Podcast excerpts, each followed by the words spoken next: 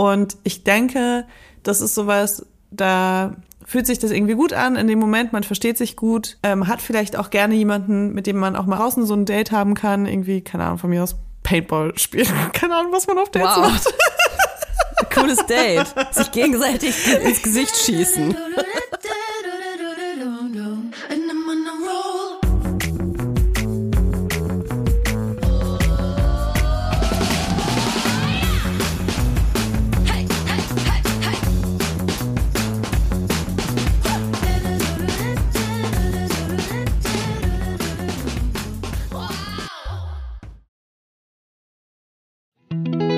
Jetzt kommt Werbung. Kommen wir zu unserer heutigen Werbepartnerin. Das ist Tamaris. Tamaris. Tamaris. Tamaris. Tamaris begleitet uns tatsächlich ja jetzt schon seit einiger Zeit. Nicht nur Laufsteg erprobt, sondern auch bei mir zu Hause in Hackelburg. Ich habe tatsächlich ein ultra bequem, also ich bin jetzt halt eher von einer bequemen Sparte, musst du wissen, Leila. Ich habe mir Sandalen bestellt. Du läufst wie auf Wolken ich weiß nicht, was Tamaris macht. Ich weiß nicht, wie die diese Sohlen hinbekommen. Das ist wie so ein Memory Foam Effekt. Das ist unglaublich. Es ist alles bequem. Es fühlt sich alles an wie auf Hausschuhe laufen. Selbst die High Heels, die ich damals in äh, Hamburg aufnannte. Die ich ja jetzt auch Die ich dir mir nachgekauft hast, ja. obwohl es ja mein Schuh ist. Ähm, selbst da kannst du super bequem laufen, was ich krass finde, weil ich finde alle High Heels unbequem, aber Gut, vielleicht ist das auch Zauberei. Ich weiß es nicht. Vielleicht ist es Zauberei, vielleicht ist Tamaras aber auch einfach eine Brand, die äh, Frauen in jedem Alter eine treue Lebensbegleiterin sein möchte. So schön, weil die Schuhe von Tamaras wirklich sowohl in den Alltag passen, euch auf eurem Spielplatzbesuch begleiten, aber auch Schuhe sind für die ganz besonderen Tage. Ich mhm. habe auch letztens bei einer Influencerin gesehen, dass sie auf ihrer Hochzeit Tamaris High Heels anhatte. Und es ja, war keine Kooperation, Leute. Die hat sie sich wirklich ausgesucht. Weil die bequem sind, weil ja, die geil voll. aussehen Du kannst den ganzen sind. Tag darauf rumlaufen, tanzen, alles. Ne? Und äh, es gibt ja auch nicht nur super schicke Schuhe bei Tamaris, die bequem sind, sondern auch geile Sneakers. Ich bin ja so jemand, ich ziehe immer gerne weiße Sneakers an. Mhm. Ich habe inzwischen sogar so verschiedene Sneakers für verschiedene Situationen, weil ich gerne auch auf Veranstaltungen Sneakers anziehe. Dann will ich aber die ja, sauberen anziehen. Ja, mach ich auch. Deswegen habe ich jetzt Baustellen-Sneakers und ich habe Ausgeh-Sneakers. Und es gibt bei Tamaris einfach so ein schönes Paar Sneakers und der heißt einfach Sneakerweiß. Ihr könnt das einfach schauen auf der Tamaris Webseite. Es ist so ein Prototyp von einem Sneaker, aber der hat halt so noch, noch so einen Twist, weil wenn ihr nicht ganz weiße Schuhe mögt, dann könnt ihr euch den in Flieder zum Beispiel kaufen, was ich voll die schöne Farbe finde. Und dann hat er einfach so fliederne Stellen. Wie nennt man das? Das sieht gut aus. Ein, Flie ein Fliederfleck. Wenn ihr euch jetzt sagt, Mensch, den Fliederfleck von Leila, den möchte ich auch an den Füßen haben, den bekommt ihr bei Tamaris, aber nicht nur das. Es gibt ganze Styles. Ihr könnt euch quasi von Kopf bis Fuß in Tamaris reinschmeißen. Und natürlich gibt es bei uns ein kleines Goodie, denn wir haben einen Code. Damit spart ihr ganze 15% auf tamaris.com. Der Code heißt Vibers15. Alles groß geschrieben. Vibers 15. Hey, ich sag euch, diese schwarzen Lackpumps mit dem Riemchen, die braucht wirklich jeder braucht die, sogar Leila. Der Code ist gültig, solange ihr diese Werbung hört. Und alle weiteren Bedingungen zum Einlösen des Codes sowie den Link findet ihr wie immer auch in unseren Shownotes. Werbung Ende. Hallo und herzlich willkommen zu einer neuen Folge Weibers an diesem Montag. Ah, es ist Abend, Leute, wir wollen euch nicht verarschen. Es ist Abend und Leila und ich haben, glaube ich, in unserem Leben, zumindest in dieser Konstellation, haben wir überhaupt schon mal so spät aufgenommen, Leila? Ich glaube, einmal kann das sein. Vielleicht auch nie. Ich kann mich nicht dran erinnern, dass wir das jemals gemacht haben, Toja, ehrlich gesagt. Ich bin abgeschminkt. Ich meine, es ist 20.20 Uhr, 20, ich bin abgeschminkt. Ich habe quasi meinen Schlafanzug an und bin mit einem Bein quasi schon im Bett. Richtig gut. Ich hatte schon überlegt, ob ich meinen Schlafanzug anziehe, damit ich danach mich auch sofort hinlegen kann. Es ist ja schon fast nach unserer Schlafenszeit. Ähm, mhm. ich werde hier auf jeden Fall die ein oder andere Unterbrechung haben, wo ich mal kurz weg bin, weil das, das verstehe äh, ich gar nicht. Aha. Meine Schlafenszeit ist leider auch äh, die Kinderschlafenszeit und ja. Es gibt Gründe, warum wir abends nicht aufnehmen, sage ich nur so. so ist es. Ich hatte gerade ein sehr lustiges Erlebnis. Äh, man erlebt ja doch sehr viel als Elternteil, ähm, so über den ganzen Tag. Ich hatte ja gerade Abendbrot und ähm, ich habe mit einem Kind heute nur alleine Abendbrot gegessen, Leila. Und ich saß da so und will so grad in mein Brot beißen. Dann rieche ich so einen ganz intensiven Kackegeruch. So gerade in dem Moment, wo ich den Mund aufmache und meine, mein einer Schneidezahn quasi schon das Brot berührt. Und ich dachte mir so, nee, So, jetzt, weißt du, wenn man das überhaupt schon riechen muss, ist ja schon schlimm. Aber wenn man was essen will, dann ist es ja wirklich die größte Strafe. Und ich äh, nehme dieses Kind raus und äh, trag's Richtung Wickeln, denk mir so, komisch. Das Kind hat irgendwie gar nicht gekackt. Irgendwas stimmt ja nicht. Und lauf zurück zu meinem Brot und denk mir, ach so, der Käse stinkt so doll nach Scheiße. Oh Gott. Lecker. Guten Appetit. Ich hoffe, ja, so möchte ich gerade beim Folge Frühstück. du hast einfach die besten Opener, Toya. Was soll ich sagen? Ich liebe Stinkekäse. Das ist, äh, das ist hier meine große Offenbarung. Ich liebe Stinkekäse. Und äh, lustigerweise hat mich dieses Thema dann länger verhaftet, als ich eigentlich wollte. Und habe direkt gegoogelt, warum Käse stinkt. Layla Lowfire. Wichtigste Frage des Abends. Wissen Sie, wir sitzen hier bei Wer wird Millionärin? Wissen Sie, warum stinkt Käse? Also 64.000 ja, Euro Frage. Wir hatten ja vor kurzem erst die Hüttenkäse-Folge und ich kann dir sagen, das hat ähnliche Gründe, warum es da auch ein bisschen riecht. Bakterien. Wenn es stinkt, sind es meistens Bakterien. Ach, scheiße, ey. So weißt Sorry, du, aber das, das ist so einfach. Das weißt du nur wegen deiner vaginalen Gesundheit. Das weiß ich nur wegen meiner voll. Äh, ein Jahr lang mit Vaginose und äh, du hast dich da damit weiß man, warum Käse stinkt. Boah. Wow, das oh, ist so ein geiler Start Folge. hier in diese Folge. Jetzt schon. Apropos mhm. Hüttenkäse. Nein, aber wir haben ja letzte Folge über so Selbstbestimmung äh, gesprochen. Ja. Ähm, Krasse Folge übrigens, muss ich nochmal sagen. Ich äh, habe lange über diese Folge nochmal nachgedacht und habe mich so richtig ähm, befreit, ist glaube ich das falsche Wort, aber ich habe mir, ich, ich mache mir öfter Gedanken, wenn wir aufgenommen haben und die, die Folge draußen ist, weil ich mir dann manchmal so äh, bewusst werde, dass manche Folgen fast eine, eine therapeutische Wirkung auf mich haben, weil mhm. ich so Dinge aufarbeite. Weil, weißt du, wir tun, wir, was heißt, wir tun so? Wir, ich glaube, wir scheinen oft wie so, so die Turbofeministinnen, ach, wir sind so aufgeklärt und so emanzipiert und reden über alles und äh, haben uns äh, total geöffnet und ähm, reflektieren uns den ganzen Tag. Und ich kann nur von mir sagen, das ist gar nicht so. Also ich wünsche mir das natürlich, aber an Gesprächen wie diesem von, der letzten Folge, wer es nicht getan hat, unbedingt anhören, äh, merke ich, wie viel eigentlich in mir drin so versteckt wurde oder verdrängt wurde und ich eben noch nicht mit mir selber ausgemacht habe. Aber hat das dann was geändert? Also hast du irgendwie da so ein kleines bisschen Empowerment-Wind abbekommen ähm, mit äh, der ja. Folge?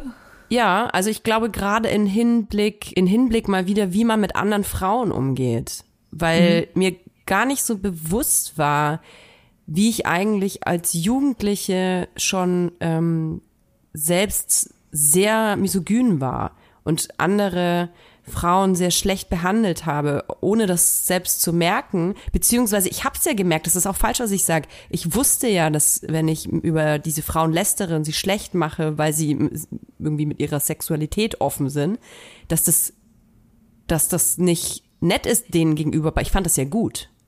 Ich fand das ja richtig, schlecht über die zu reden. Ich dachte, das gehört so. Es ist gesellschaftlich richtig, über solche Frauen schlecht zu reden.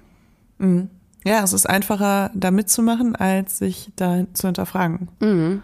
Auf jeden Fall. Also es das heißt auch nicht, dass man ein schlechter Mensch ist oder so, sondern es das heißt einfach, dass man dahingehend sozialisiert wurde. Ja, ja, voll. Und es, also ich denke dann immer so allgemein über so Lästern und ähm, ich läster ja auch mal gern. Es macht ja auch einfach mal Spaß. Ich habe auch irgendwo gelesen, Lästern ist auch gesund tatsächlich für die für die Psyche. Wo hast du das Aber, gelesen? In ähm, der Bildzeitung? du, da hatte Julian Reichelt neulich eine ganze Sendung drüber. Oh, interessant. nee, nee, nee, äh, Lästern, ähm, es ist es ist ja wie ein Ventil. Also mhm. wenn man, man lässt Druck ab und ich finde Lästern ähm, kann auch was befreiendes und was äh, cooles haben. Es geht ja aber um die Art und Weise, wie man lästert.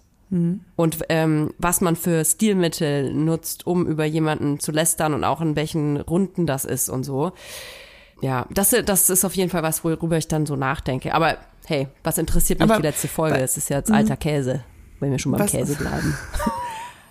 Was, äh, was denkst du, was das für ein Ventil ist, wenn du lästerst? Ist das dann eher so dieses, okay, ich fühle mich im Moment besser, weil ich mich über andere Leute stelle? Oder ist es so ein, ähm, andere Leute sind auch nur Menschen? Oder ist es so ein, Beides, ich glaube beides. beides. Und ich glaube, Lästern, ähm, äh, das war auch Teil dieser, dieser Behauptung, dieser These, sage ich mal, warum Lästern ähm, auch gesund sein kann. Ich glaube, dass Lästern verbindet. Es ah, ist ein -hmm. Kommunikationsmittel, Also ja, scheiße sein verbindet natürlich auch. okay, ja. Also so, so, mh, äh, ich glaube, ich würde ich bin so jemand, ich bin sehr empfindlich, wenn es um Leute, andere Leute geht. Und vor allem, ja. wenn es um Frauen geht, bin ich immer so ja. super sensibel, wenn Menschen so versuchen, mit mir zu lästern über irgendjemanden und ich bin so, okay, aber es, sagst du das jetzt gerade, weil es eine Frau ist. Ja, ähm, ja, ja. Es ist, es ist ein Balanceakt. Ne? Ja, mhm. Deswegen würde ich mich als jemanden sehen, der da so ein bisschen allergisch ist. Aber was ich halt super gerne mache, ist über Situationen zu lästern.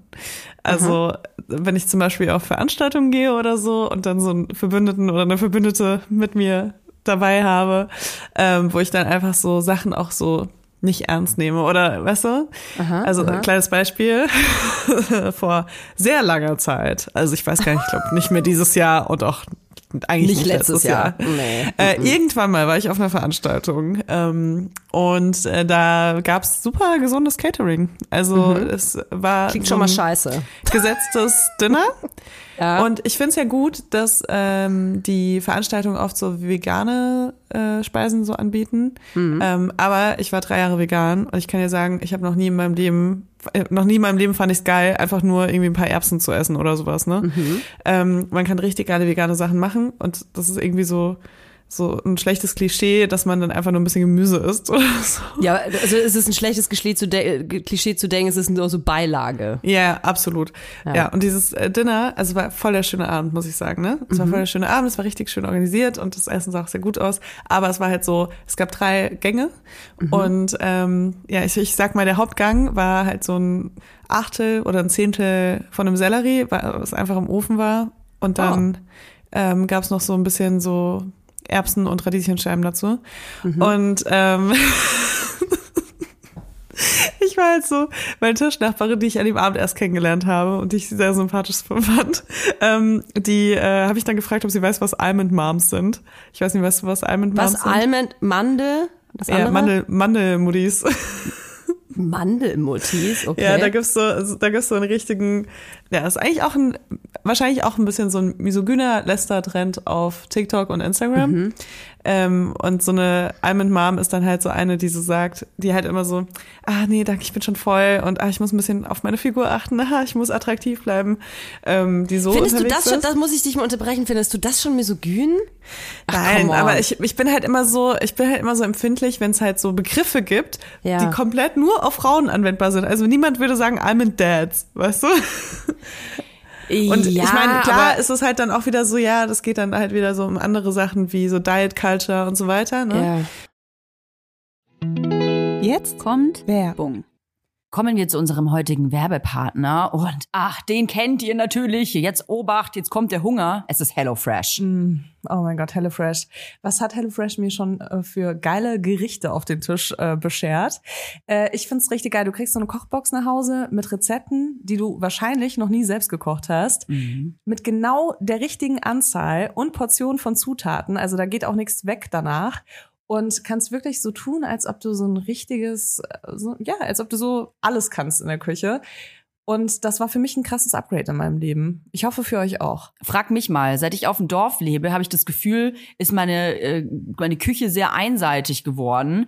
Deswegen HelloFresh ein Upgrade par excellence ist. Ich muss gar nicht mehr ins Restaurant gehen. Das Restaurant heißt jetzt Restaurant Toya, Hackelburg. Und dort koche ich zum Beispiel Miso-Butterspaghetti mit Portobello-Pilz. Boah, Portobello-Pilze. Ganz mm. ehrlich, man sieht die im Laden und die sehen einfach nicht geil aus, muss ich ehrlich sagen. Ne? Würde ich nie kaufen. Aber ich habe in einem Restaurant schon mal einen Portobello-Pilz gegessen. Der hat geschmeckt wie das geilste Steak, was ich hier gegessen oh. habe. Mhm. Und ich habe mich immer gefragt, wie man das macht. Und das ist sowas, wofür ich HelloFresh einfach liebe, weil du findest es dann raus und das ist ja auch ein Wissen, was bleibt. Richtig, man lernt kochen, kann man wirklich so sagen. Und übrigens gibt's im April limitierte Taste of Asia Gerichte.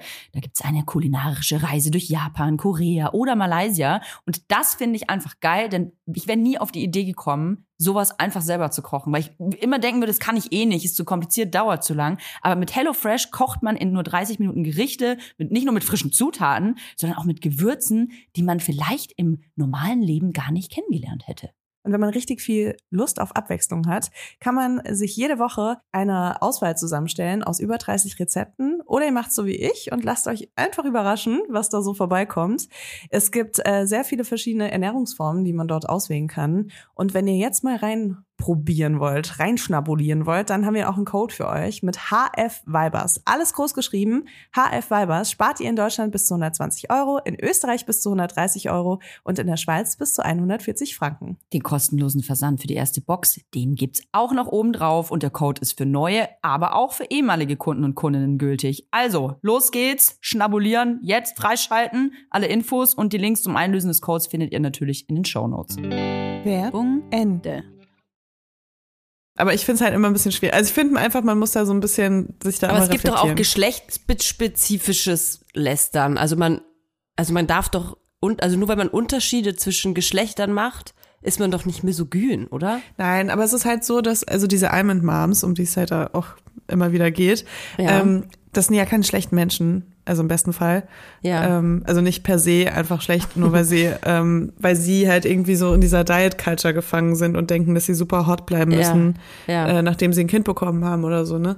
Boah, ey, ähm, TikTok ist einfach, halt das explodiert mein Hirn jetzt schon. Das ist alles so unwichtig, ey. ja, aber ähm, es ist halt auf jeden Fall so, dass es da so einen Trend gibt und dann gibt es ja, halt auch diesen ja. Lester-Trend dazu. Okay. Unter, unter, also so auf feministischen Accounts sehe ich das halt vor, auf die so ein bisschen eher humorvoll sind. Ja. Und dass es da halt um Almond Moms geht.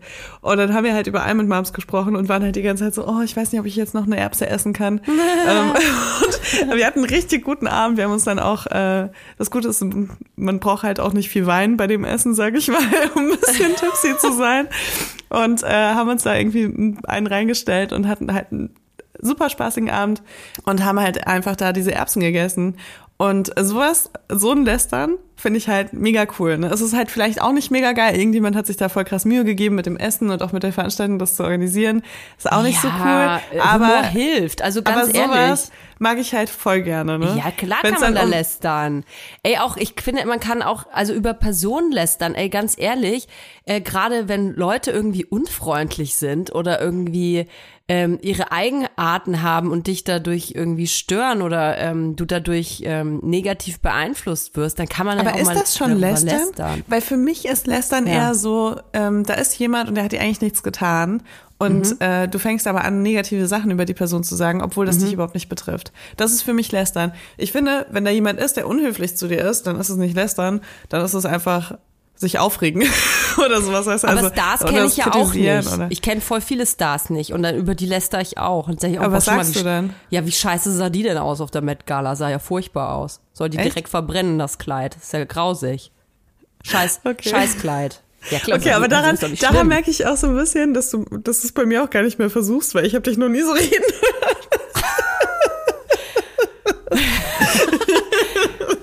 glaube, du würdest mir auch nie irgendein Foto schicken von jemandem und sagen, boah, guck mal. Oh.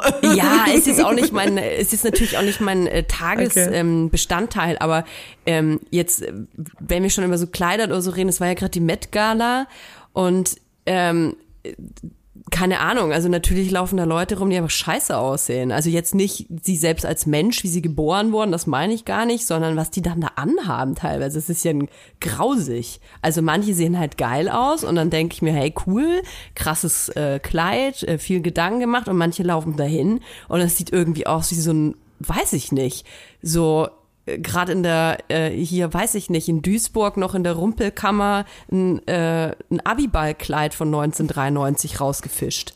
Mit so Pailletten dran. Und denke ich mir, okay, cool, das ziehst du an und gehst auf die Met-Gala. Wer hat dir denn ins Gehirn geschissen? Klar sage ich das dann.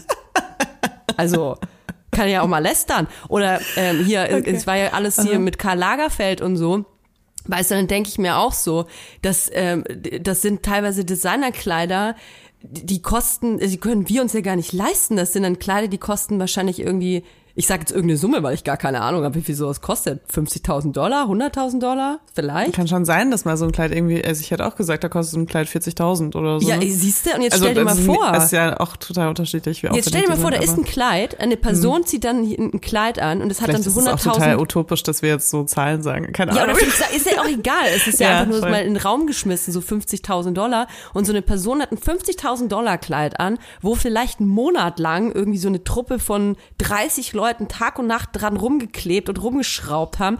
Und dann steht die Person da und sieht einfach aus wie hingeschissen. Dann denke ich mir doch auch so, das kann doch nicht wahr sein. Hättet ihr die 50.000 Dollar nicht irgendwie anders einsetzen können? Oder was machen wir denn jetzt mit dem Kleid? Also da kann man schon lästern. Oder hier Kim Kardashian, wie sie ihr Marilyn Monroe Kleid äh, anhatte und das ähm, irgendwie halb zerbombt hat. Da läster ich auch. Da sage ich auch, die Frau hat ja wohl einen Dachschaden. Ich bin Kardashian-Fan übrigens. Also ich habe mir auch, ich gucke mir zieh mir alles rein von denen. Aber die Aktion, da sage ich mir auch, also sorry, also die muss mal irgendwie neu kalibriert werden. Wie kann man denn so ein Kleid so so desaströs äh, behandeln. Und das ist ja wohl berechtigt, dass man da lästert, oder nicht? Also ich glaube, ich habe gar nicht so die, das Bedürfnis dazu, muss ich ehrlich sagen. Also gerade auch, Krass, wenn was jemand schon. anhat oder ja, so. Ich schon. Ich lieb das. Deswegen, ich kann dir da gerne zuhören, aber ich denke mir halt auch so, boah, also da müsste ich mich jetzt irgendwie da reinversetzen und irgendjemand, der das beurteilt. Und ich habe überhaupt keine, weißt du? Ich lieb das. Ich lieb also das. ich, ich sehe manchmal Sachen und denke mir, oh, das sieht aber schön aus. Also es ist ja. schon auch so, dass ich bewerte. Oder ich sehe Sachen, wo ich denke, das sieht irgendwie nicht harmonisch aus. Aber denkst irgendwas. du einfach auch, das sieht nicht harmonisch aus? Denkst du einfach, ja, oh, das sieht ernsthaft. harmonisch, aber es sieht eigentlich also, sieht's total scheiße aus. Du könntest das, dich voll ich muss schon, aufregen. Ich muss schon ein persönliches Problem mit dieser Krass. Person haben, dass ich wirklich diese Gedanken habe, dass, weißt du? Also es gibt Leute, Welt, nein, ab, absolut gar nicht. Ich habe einfach nur unterschiedliche Interessen, glaube ich. Das ist, das ist wirklich so ein. Interessending. Heftig. Ich, ich, könnte, ich könnte mich da ewig lang echauffieren, Ich, aufregen. es gibt Das auch Themen, wo ich mich Spaß. auch Toja, glaub mir, es gibt auch Themen, wo ich mich stundenlang drüber aufregen könnte und ich bin auch am Hate-Watchen Ja. teilweise und sonst irgendwas. ähm, aber das sind dann immer Leute, mit denen ich ein richtiges persönliches Problem Aha, mhm. habe. Und, und da kann ich dann wirklich so, das da denke ich mir dann so. Spaß. Ja, das macht Also- mir keinen Spaß. Das strengt mich Okay. dann an. Das macht mich ja dann so, so anders wütend. Weißt du, so lästern ist ja eher so, da kann ich mein Gehirn abschalten. Da kann Okay, ich die mhm. ganzen Probleme der Welt mal vergessen und mich mal so eine Stunde lang über ein Scheißkleid aufreden. Oder wie jemand Vielleicht müsste performt ich das hat mal, vielleicht müsste ich das mal ausprobieren. Ey, und das Geile daran ist, Kannst mir du, da so ein, kannst mir da so ein, äh, Tutorial? so ein kleines Tutorial geben, so Ja, Lästern für ich. Anfänger? Oder ich, ich binde dich so fest, so vier Stunden und du musst mit mir vier Stunden lang dann so eine Zusammenfassung der Met Gala angucken. Und dann müssen wir die alle, du, du musst, kriegst dann so einen Notizzettel, so einen Block und mit so Zahlen drauf von eins bis zehn Und dann musst du alles durchbewerten. Und das Geile ist an, diesen, an diesem Lästern, dass man selber so völlig versifft und stinkend auf dem Sofa sitzen kann und so 50.000 Dollar Kleider und voll hochdrapierte, hochgestylte, geile Promis ähm, aufs heftigste bewerten kann. ist doch super. Voll. Ähm, das klingt nach sehr viel äh, Spaß. du bist ja halt auch so, du schaust ja auch gerne so Reality-Zeug an und so. Trash. I love it. Keine Ahnung, ich, ich glaube, ich bin einfach so, also ich gucke zum Beispiel, zum Beispiel Love is Blind, ne? Da habe ich alle Staffeln geguckt und ich finde das mega interessant, weil das Ja, einfach ist gar so, kein richtiger das ist einfach so Trash. Kennenlernphase. Ja, das ist so Candy Trash. Das ist so, so, so, so Glücksbärchen Trash. Geil, jetzt habe ich eine Flasche aufgemacht und mir die Kohlensäure in die, in die Augen, in die Augen geschossen. Ja, erzähl weiter. Ich finde, das ist so süßer Trash. Das ist so nicht so, so hartgesottene wie mich. Ich brauche so richtigen Trash. Ex on the Beach. Aber ist das wie, wie mit Porn so, dass man immer schlimmere Sachen anguckt Mhm. und ich gucke grad, jetzt gerade so die Einsteigersachen und Ja, genau. Ja. Ich, das ist ein bisschen ähnlich wie bei Porn. Ich Aber ich bin das. auch, glaube ich, so insgesamt bin ich, glaube ich, eher so jemand, der so überempathisch ist. Also zu empathisch auch bei Leuten, die eigentlich kacke sind. Ähm, Ja. Weil ich gucke mir auch Blind, Love is Blind an und ich weiß schon immer, welche Leute dann krass auf Instagram so gehatet werden. Und äh, Ja, denke mir dann ich immer, auch. immer, das denk, ich denke mir dann immer so, ja, aber du musst es doch auch verstehen, so, keine Ahnung. weißt du, ich ja, verteidige die dann irgendwie eher noch so. Also ich Ja. bin, glaube ich, das Gegenteil. Ich glaube, wenn wir zusammen irgendwas anschauen würden, würdest du die ganze Zeit lästern und ich bin so, ja, aber die Person hatte auch eine schwere Kindheit und guck mal, sie gibt sich ja schon Mühe. so wäre das wahrscheinlich. Und, aber das, also ich habe nicht das Gefühl, dass ich deswegen irgendwie ein besserer Mensch bin, überhaupt nicht. Also ich komme in genau die gleichen Situationen. Ey, aber bei. Trash geht's nicht nur ums Lästern. Das muss, muss Okay. ich unbedingt betonen. Trash hat für mich eine ganz andere ähm, Bedeutung, warum ich das gucke. Ich wurde lustigerweise mich gestern erst gefragt in einem äh, Podcast. Ich habe ja noch andere, äh, elf, ich habe ja elf andere Podcasts, äh, die ich jetzt aber hier nicht nennen will. Und da wurde ich jedenfalls gefragt, ähm, was mich so entspannt oder was mich so runterbringt. Und da habe ich Trash-TV genannt. Ich Okay. arbeite ja super krass viel gerade und habe das Gefühl, so abends um acht, ich bin so völlig fertig. Da kann ich mir abends nicht noch einen, äh, einen krass äh, deepen Spielfilm reinziehen und irgendwie eine Doku über, äh, weiß ich nicht. Es fällt mir nicht mal irgendwas Kluges ein. Kein einziges Wort ist mir eingefallen. Irgendwas Kluges. Arte. Arte. Ich kann dann kein Arte gucken. Klischee. Ich brauche dann einfach ähm, Trash. Und es liegt daran, dass in dieser Trash-World, äh, in der Trash-World, sagen wir mal Ex on the Beach zum Beispiel oder Are You the One, das ist ja ein eigener Planet. Also die leben einfach in ihrer eigenen Nation innerhalb dieses Formats. Die haben ihr Haus auf, auf irgendeinem Stück Erde, das sie nicht verlassen, zwei Wochen. Die, ähm, die werden dazu geschüttet mit äh, Alkohol meistens. Ich finde ich natürlich nicht so toll, aber es ist leider auch Bestandteil von Trash TV, muss man einfach so sagen, es ist. Und diese Personen haben ähm, gewisse Probleme. Und diese Probleme sind, wenn man es genau nimmt, innerhalb dieser, dieses Formates ziemlich banal. Da geht es dann da quasi drum, ey, die hat das gleiche Kleid an wie ich, das geht gar nicht. Oder ey, er hat geraucht, obwohl ähm, das meine Zigaretten waren, die waren abgezählt. Oder es ist, ähm, hey, er schläft heute in einem anderen Bett, wir haben ausgemacht, er schläft in meinem Bett. Das sind solche Sachen. Und ich kann durch solche Banalitäten mich so krass in diese Welt einlassen und die anderen Probleme, die es auf der Welt gibt, einfach abschalten. Weil es geht da einfach nur drum, geil auszusehen, zu trainieren, geil, sich geil zu schminken, einfach immer sexy auszusehen, was zu essen zwischendrin und abends die Party zu planen. Und irgendwie einen Sexualpartner, Partnerin zu finden. Was anderes ist es nicht. Und das mhm. ist so wenig, auf das sie sich eigentlich konzentrieren müssen, mhm. dass es mir hilft. Klingt irgendwie wie meine 20er. Die sind ja auch alle in den 20ern und das ist irgendwie so erfrischend und man darf das, finde ich, auch gar nicht so äh, degradieren oder so, das ist alles nur Scheiß, Scheiß TV. Ich glaube, wenn man sich mal da, da darauf einlässt, dann versteht man, warum das auch gut für die Seele sein kann, sich einfach mal mit sowas auseinanderzusetzen. Vielleicht muss ich auch mal in so ein Format, weil dann kann ich, dann kann ich alles vergessen, dann kann ich, kann ich Nazis vergessen, dann kann ich mal Klimapolitik vergessen, ich kann alles hinter mir lassen, Kinderscheiße vergessen. Ich bin einfach nur in dem Format und mein einziges Ziel ist, geil auszusehen. Also, ich war ja schon mal in so einem Format und ich kann dir sagen, ich fand es nicht so entspannt. Ja, ich weiß auch nicht, was dich da reingeritten hat. Ey, das ist also du bist ja immer noch meine Dschungelkönigin. Du weißt das. Du warst äh, natürlich, ähm, was soll ich sagen? Ich weiß nicht, ob RTL nochmal anruft, Leila. Ich weiß nicht. ich weiß auch nicht. Ja, aber ich meine auch so wirklich, also die Gespräche, die ich da, die, denen ich da zugehört habe, ich würde niemals ja. dafür den Fernseher anschalten. Boah, ich habe mir dein, also dein Cast war ja großartig. Großartig. Du hattest auch den Würstchenmann dabei. Mhm. Großartig. Fand ich ganz toll. Ich ja, hab also wir haben da auf jeden Fall eine andere, eine andere Unterhaltungserwartung. Ja, schade. Ähm, weil wir gerade die Met Gala angesprochen haben, ich will es nicht unerwähnt lassen, ähm, mhm. aber Jamila Jamil, die eine sehr begabte ich, Schauspielerin ja. ist und mhm. äh, auch einen Podcast hat, oder zwei inzwischen sogar. Die äh, hat auf Instagram gepostet, äh, wie enttäuscht sie ist von den ganzen Frauen, die da teilgenommen haben. Und zwar natürlich mhm. Thema Karl Lagerfeld. Mhm. Ist nicht ganz so unkontrovers, ähm, weil er extrem viel dumme Sachen gesagt hat in seinem Leben. Und mhm. äh, auch ja, sein Hintergrund, sein Familienhintergrund ist jetzt auch nicht so ganz so clean.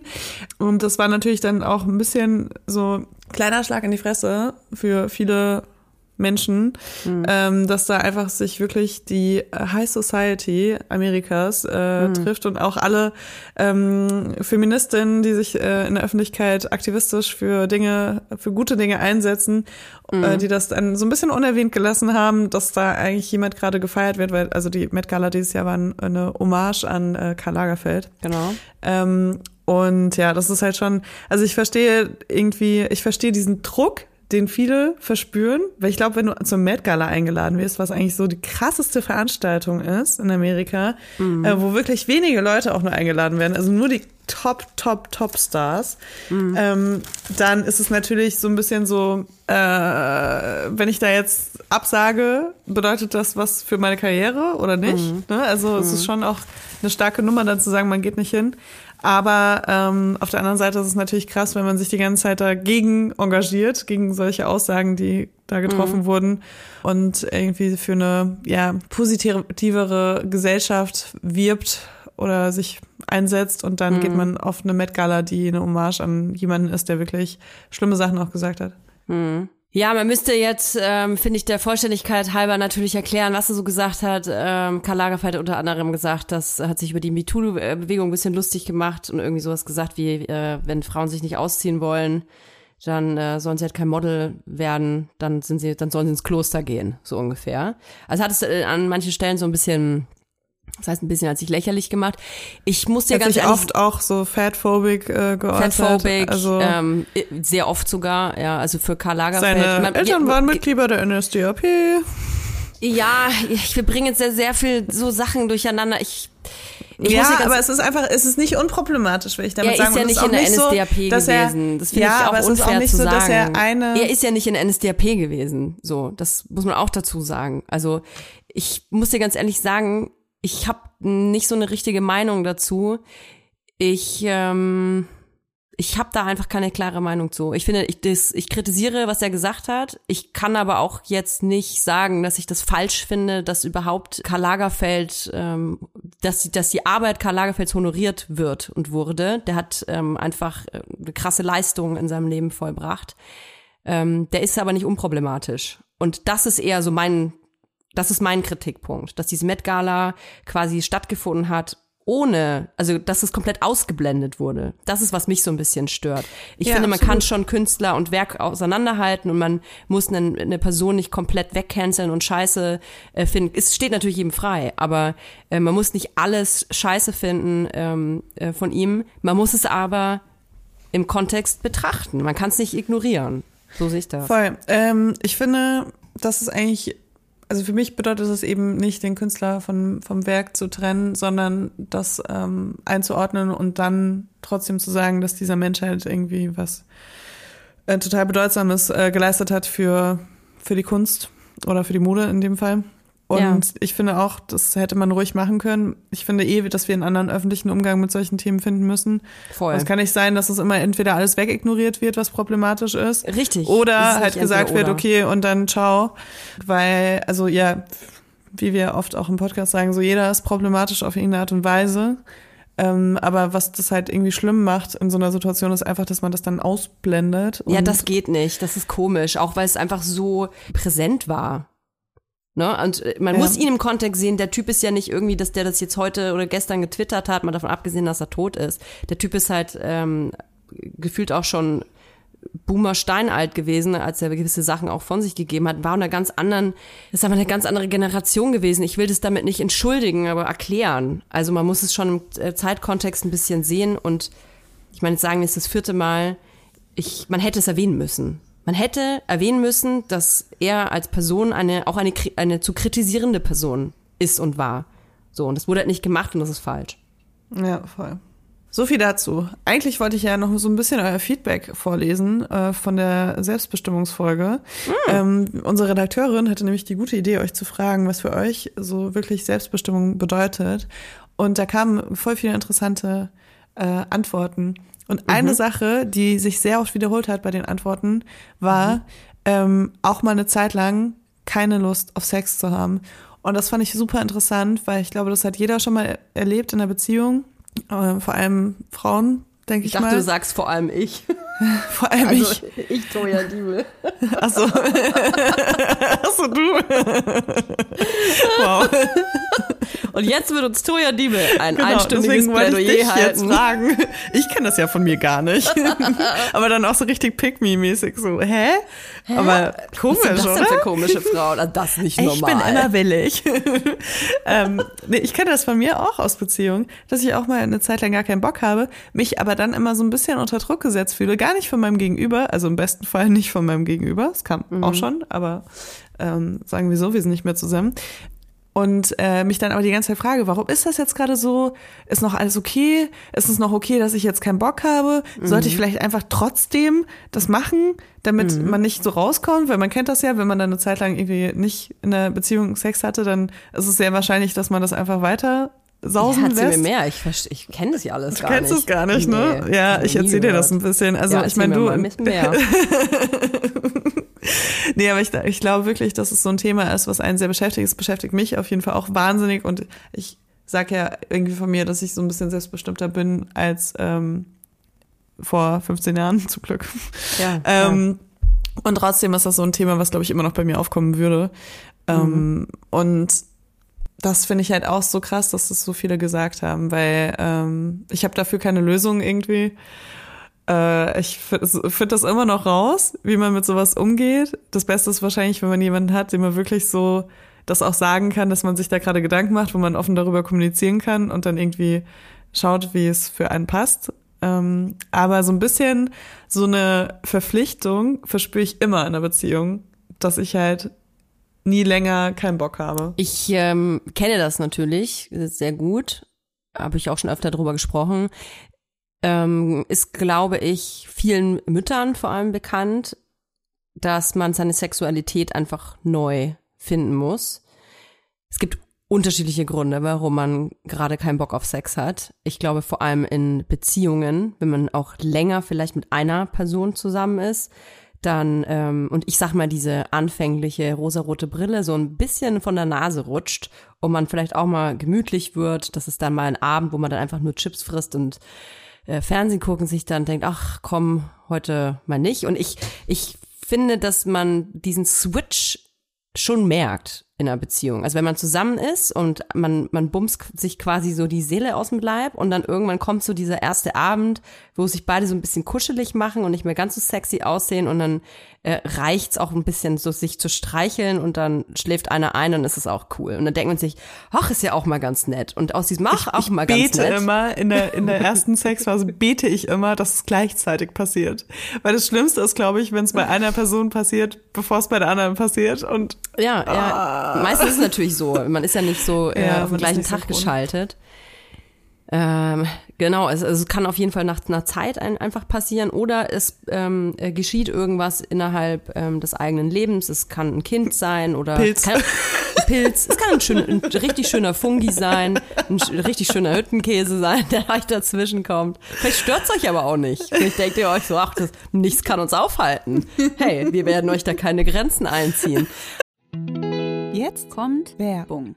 Wir kommen zu unserem heutigen Werbepartner und das ist Coro. Mm. Mm. Bei Coro Drogerie findet ihr super viele qualitativ hochwertige Lebensmittel, Snacks, Trockenfrüchte, Nussmuse mm. und vieles mehr. Und die sind auch noch richtig preiswert. Wie machen oh ja. die das, Notoya? Wie machen die das? Das fragt ihr euch wahrscheinlich auch. Punkt eins sind vor allem die effizienten Großpackungen. Das bedeutet nicht nur weniger Verpackungsmüll, was ja einfach geil ist für alle, nicht nur für die Umwelt, sondern auch für den äh, Müllhaushalt zu Hause. Und natürlich können Koro dafür auch bessere Preise anbieten, weil sie direkt ähm, vom Großhändler sozusagen das weitergeben an den Endkonsumenten. Und sie suchen immer wieder neue, individuelle und ungewöhnliche Lösungen Lösungen, um äh, das alles viel transparenter zu machen. Und deswegen lieben wir Koro. Wir lieben Koro und vor allem liebe ich Koro für die Bionut Buttercup Salted Peanut. Oh, ich muss das schon so schwierig aussprechen. Leute, Leila, das sind, du musst dir vorstellen, also, das ist so eine knackige Hülle, ja? Wie so ein kleiner mhm. Cup aus Zartbitterschokolade. Jetzt muss ich kurz Aha. schlucken. Da drin okay. ist ein softer Kern aus Erdnussbutter. Mhm. Ist mhm. alles Bio-Qualität, ist super lecker und sogar vegan. Das wusste ich persönlich gar nicht, sehe ich aber gerade. Das ist übrigens auch praktisch für unterwegs. Ich leide ja gerade, wenn ich unterwegs bin und sehr gestresst bin, weil ich zwei ähm, sehr anspruchsvolle Menschen mit mir dabei habe, leide ich oft an, an so Unterzuckerung und muss so ganz schnell mhm. irgendwie nee, was in den Schnabel reinfahren. Und dafür hat Koro oh geile Snacks. Da kann man sich übrigens auch so ganze Boxen mit nur mit Snacks bestellen. Aber ganz ehrlich, so ein, so ein, so ein Cup hat ja auch die perfekte Größe. Ne? Die kannst du einfach einmal im Mund reinschieben. Du, sind 13 niemand Gramm. hat's gesehen. Nee, niemand und hat's dann kaufst du da heimlich dran. Ja, genau. Also, und das, das ist ja auch ganz Happen, weich. Oder? Das ist das Einhappen, das oh, ist ganz geil. weich. Und Kinder kriegen das gar nicht mit. Also ich liebe ja äh, so Nüsse. Und ich liebe ja auch vor allem Nüsse, die besonders gewürzt sind. Mm -hmm. Egal, ob das jetzt so Wasabi ist oder was äh, eher, sag ich mal, simpleres wie Salz und Pfeffer. Äh, ich mag das voll gerne. Und es gibt bei äh, Koro so Cashewkerne, die mit Chili gewürzt sind. Und das Krasse ist einfach, so, was denkst du, was so ein halber, halbes Kilo Cashewkerne kostet, wenn du es im Supermarkt kaufst, ne? Ein halbes Hier Kilo? Einfach, Bestimmt 20 ja. Euro oder so. 25? Hier kosten halt 500 Gramm Cashewkerne mit Chili, 12,50 Euro. Und das finde ich ist ein Preis-Leistungs-Verhältnis, da kann ich mir gerne, gut und gerne so eine halbe Packung reinziehen, ohne dass ich mir denke, dass ich mich damit verschulde.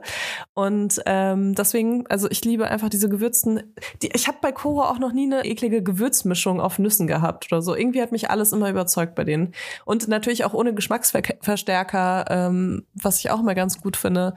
Und ja, deswegen, also schaut euch auf jeden Fall mal diese äh, Nussmischung oder Gewürznuss Packung an. Super geil, auch so abends vom Fernseher, einfach um noch was wegzusnacken. Ja, vor allem, das ist ganz praktisch, weil die Packung, die wird nicht so schnell leer und da hat man dann das Gefühl, nicht so viel gegessen zu haben, weißt du? Wenn man dann so eine Kilo, Kilo-Tüte vor sich hat. Übrigens auch großartig für Müsli-Fans.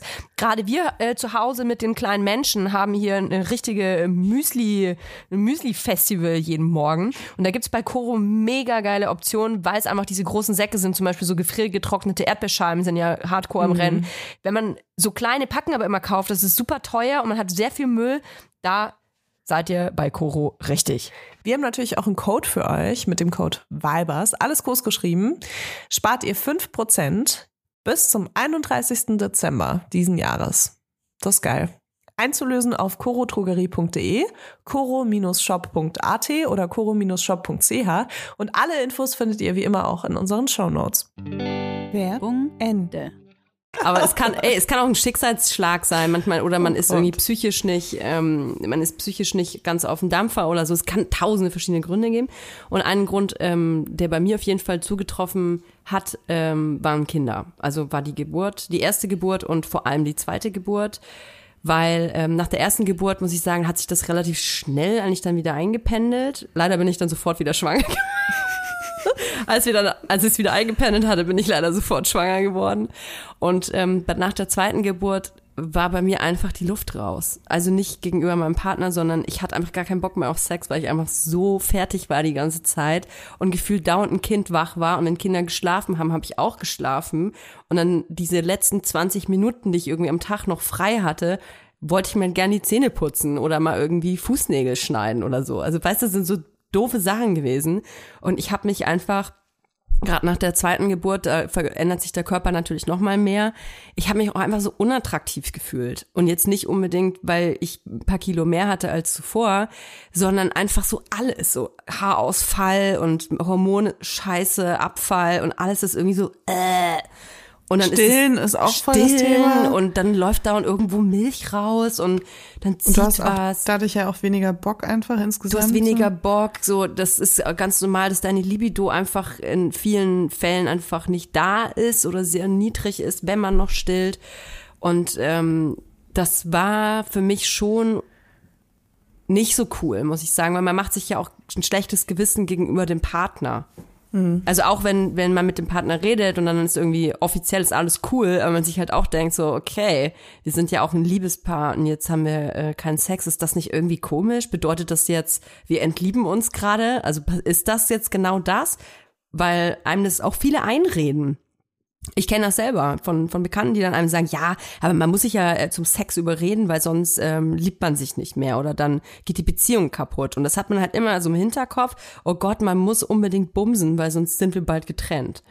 Und ähm, das, das habe ich irgendwann dann zum Glück ausgeschalten, weil ich oder wir, wir haben viel darüber geredet einfach. Ich glaube, es ist auch the key tatsächlich, dass man darüber redet, warum ist das gerade so? Ist es, weil wir keinen Bock aufeinander haben? Das haben wir schon mal ausgeschlossen. Da konnte man klar, klar sagen, hey, wir finden uns noch mega scharf und so, aber wir sind einfach beide so heftig fertig, dass wir diese kurze Zeit, die wir quasi haben am Tag, abends chillen, wo wir chillen können ohne Kinder und so, ey, da wollen wir einfach einen Kinderriegel essen und unsere Ruhe haben.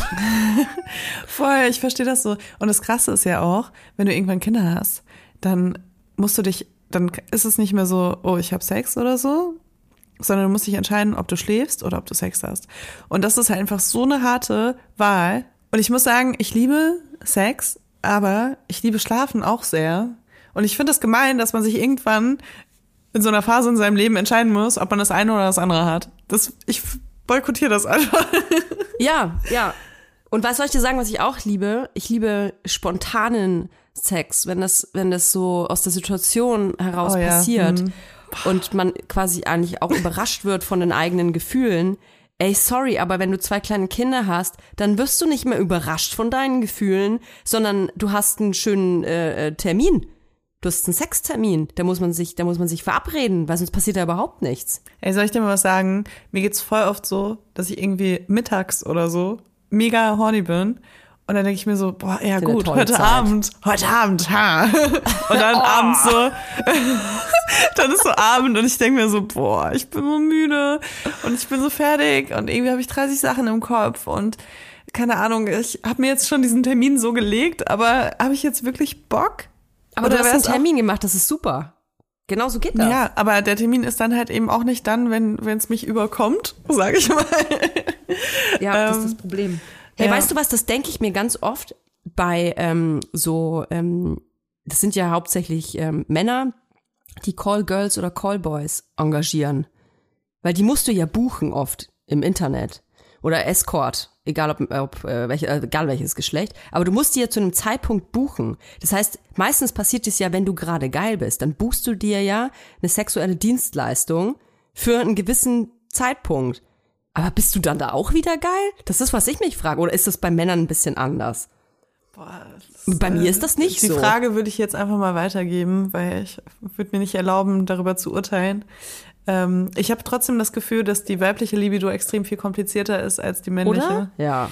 Ähm, einfach so von dem, was ich so erlebt habe. Also auch, wie ich das so in Be Beziehungen erlebt habe, dass es bei mir so ein Auf und Ab war und mein Gegenüber halt einfach so nur gewartet hat, dass ich ready bin. ja, es ist aber so. Also in den meisten Fällen zumindest. Ah, ja, also ich will auf jeden Fall, ähm, um nochmal zurückzukommen zu diesem äh, nicht Bock haben, ich will einfach nur ähm, allen, die gerade zuhören, die vielleicht selber einfach das ja nicht als täglichen oder wöchentlichen oder monatlichen Bestandteil ihres Lebens sehen, ein gutes Gefühl geben, dass es okay ist. Aber man muss, glaube ich, einfach herausfinden, was der Grund ist. Also warum habe ich keinen Bock auf, ähm, auf Sex? Ist es, vielleicht hat man ja auch gar keinen Partner, dann finde ich es doppelt nicht so schlimm. Aber wenn man einen Partner, eine Partnerin hat, dann finde ich, muss man schon rausfinden, ähm, hätte ich generell schon Bock, aber mit der Person nicht. Oder mit der Person, Person schon, aber gerade nicht? Also, das sind Fragen, die man sich einfach stellen muss, glaube ich. Ich bin auch echt dafür, dass man so ein neues äh, Beziehungskonzept entwickelt und äh, das ist so ein bisschen ähm, pure Quality Time. Das heißt, man sieht sich mhm. nur, wenn man richtig Bock hat, was zusammen miteinander zu machen.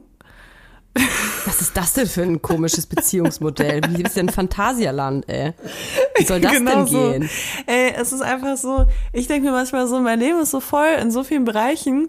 Es fällt mir manchmal schwer, ähm, so andere Bereiche zu teilen. Also das, was du ja da gerade beschreibst, das habe ich lustigerweise in dem Artikel gerade gelesen. Ich bilde mir ein, in der Zeit war das.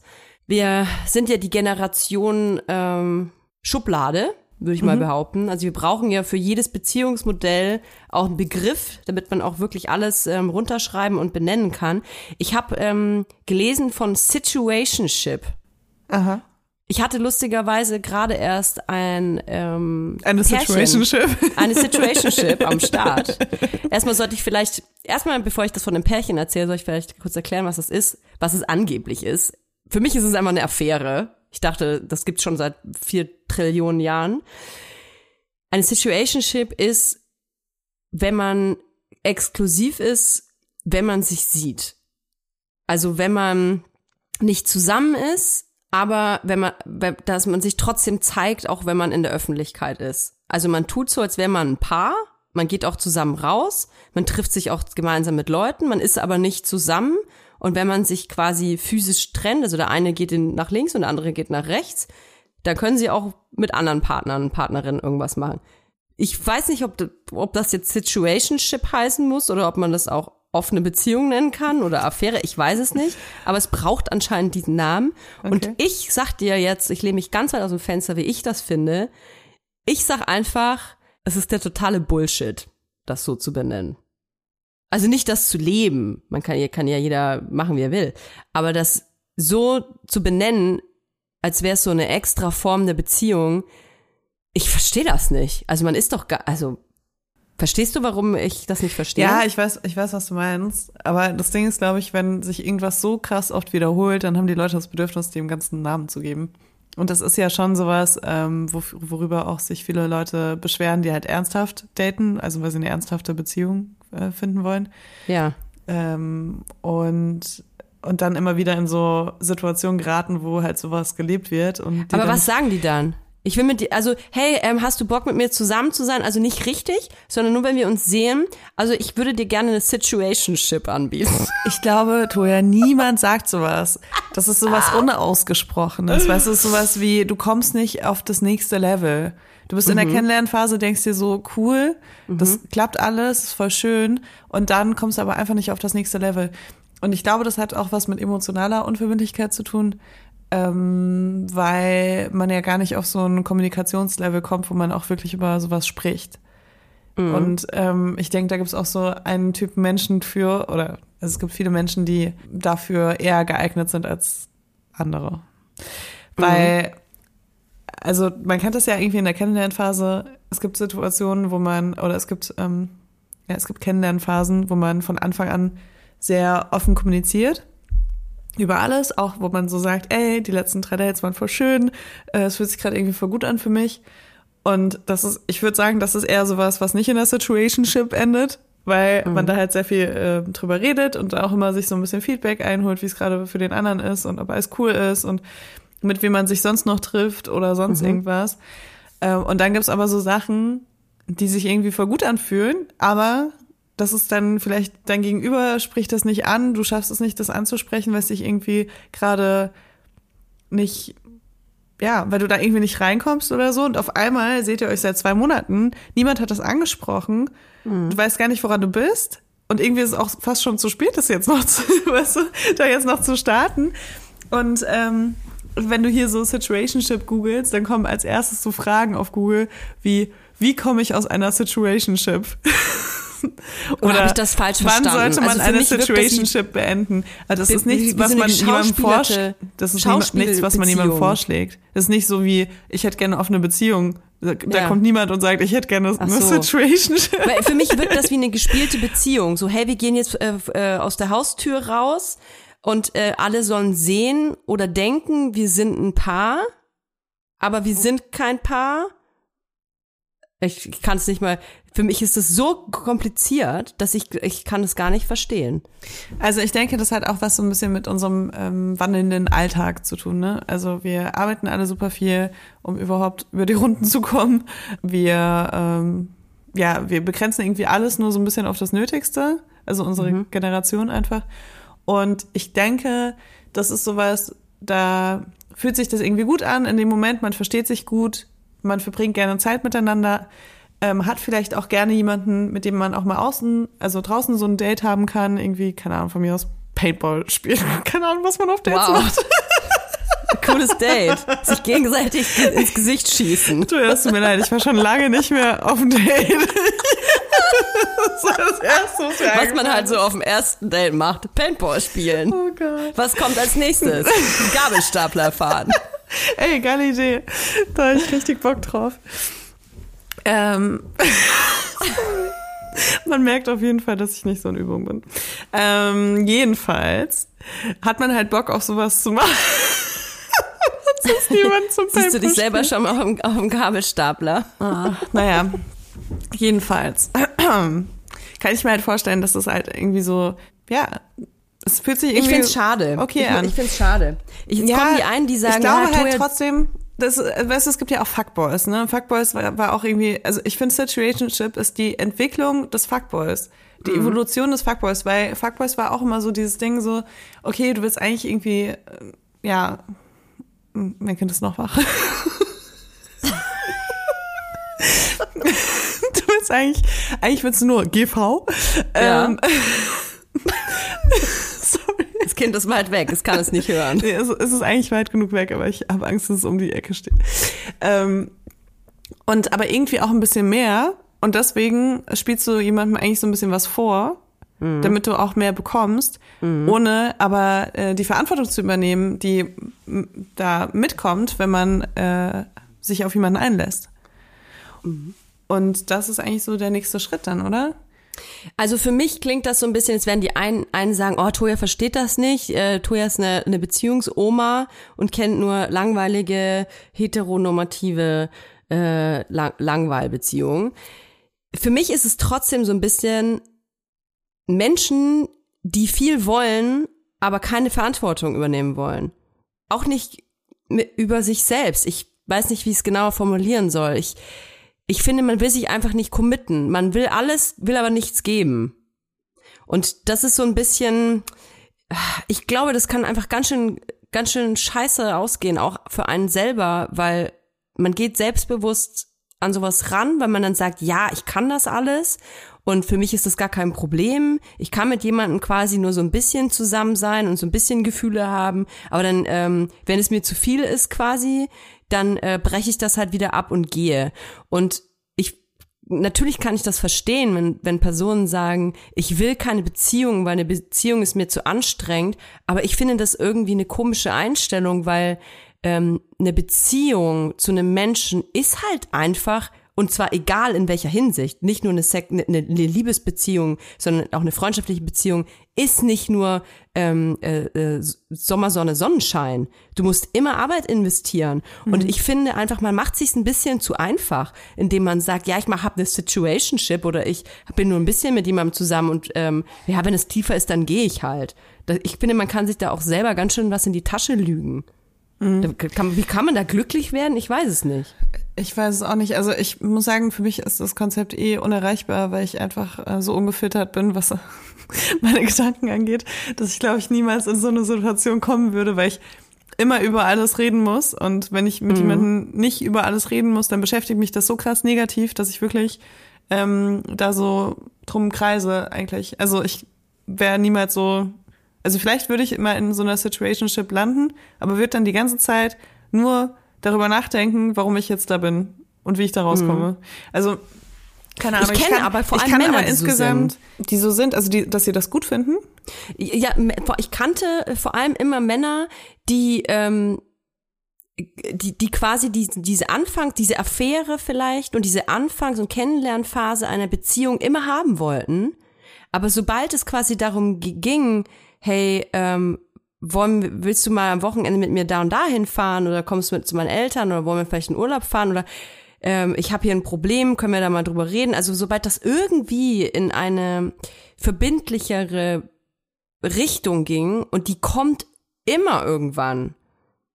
Es ist ja immer irgendwann der Zeitpunkt erreicht, wo es einfach nicht nur um dieses Knistern geht und sexuelle Leidenschaft und so, sondern irgendwann kommt ja ein, ein weiterer Schritt und da haben die vorher abgebrochen. Die wollten das nicht. Die mhm. wollten immer nur diesen Anfang. Immer wieder und immer wieder. Und das ist, ich glaube nicht, dass man da glücklich wird. Also ich muss sagen, als jemand, der auch sehr selten kompatibel ist mit anderen Menschen mhm. und sehr selten wirklich über diese Anfangsphase hinaus datet. Mhm. Ähm, Aber weil du es willst oder weil es einfach nicht dazu kommt?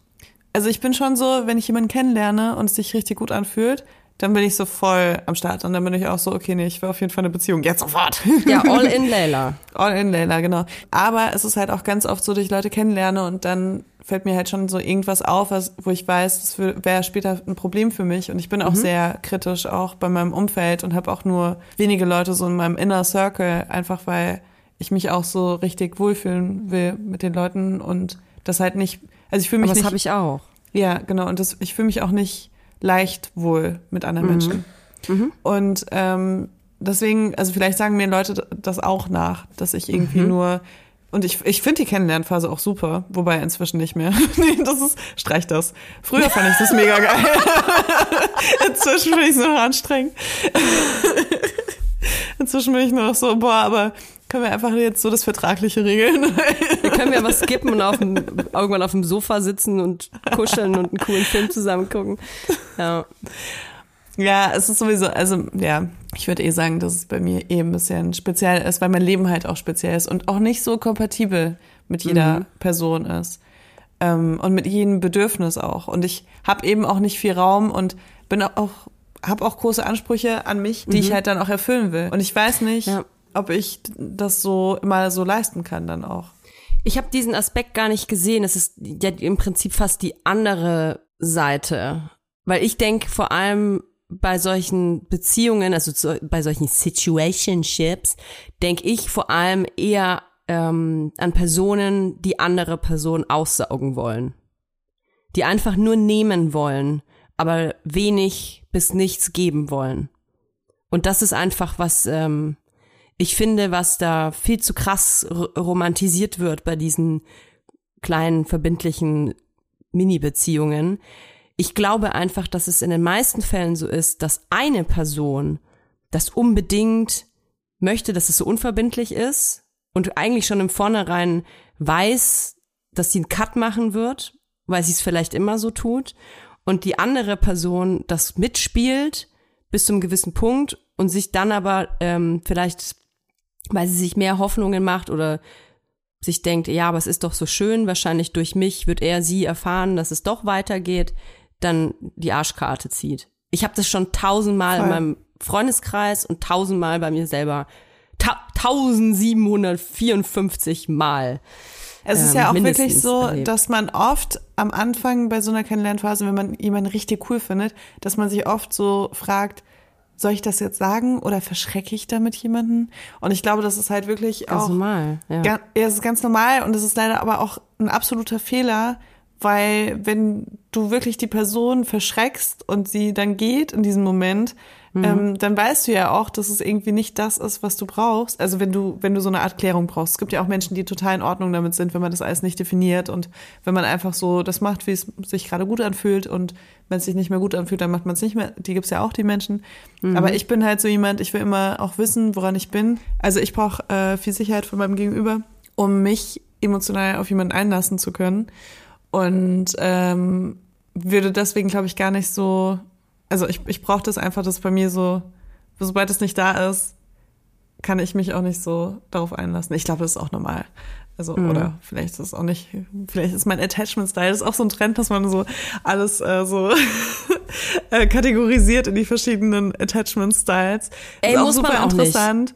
Nicht. Ihr müsst das nicht machen. Ich, das ist ehrlich gesagt das, was mich voll krass nervt, dass man, ähm, ich habe das Gefühl, die Leute fühlen sich fast ein bisschen genötigt, dass man alle, also jedes, jede Verhaltensweise, die man irgendwie gerade hat oder jede Emotion, die man gerade fühlt, äh, muss man nicht definieren. Ich finde, manchmal hat man gewisse Phasen oder eben gewisse ähm, Wünsche. Das muss nicht immer einen Titel haben. Es ist doch Voll. menschlich auch sich zu verändern und, und manchmal fühlt man das bei einer Person, manchmal was anderes und manchmal entwickelt sich so, manchmal so, manchmal hast du zehn Affären hintereinander und die elfte ist dann, wow, kriegt ein Kind oder zwei und heißt Toya Diebel. So, kann auch passieren. ja, und man muss ja auch sagen, also wenn man in so einer Situation ist, wo man niemanden trifft und sich sehr, sehr viel Gedanken macht und so im Kreis immer wieder und so weiter, ist es so unwahrscheinlich, dass du jemanden triffst, der sehr krass kompatibel mit dir ist und mit dem du mhm. dann eine Beziehung hast. Und man vergisst das, glaube ich, oft, weil man trifft sich natürlich auch mit anderen Leuten und ganz oft denkt man sich so, boah, ich wünsche mir das jetzt mit dieser Person, aber mhm. es klappt irgendwie nicht. Warum klappt das denn nicht? Und dann äh, googelt man seinen Attachment-Style und dann googelt man den Attachment-Style von einer anderen Person und dann macht man einen Persönlichkeitstest und dann ja, liest man die Horoskope furchtbar. durch und ähm, fragt sich, warum man äh, wie man googelt, warum man, wie man aus einer Situationship rauskommt. Und dann ist ganz oft einfach diese Antwort, ja, dann passt es nicht.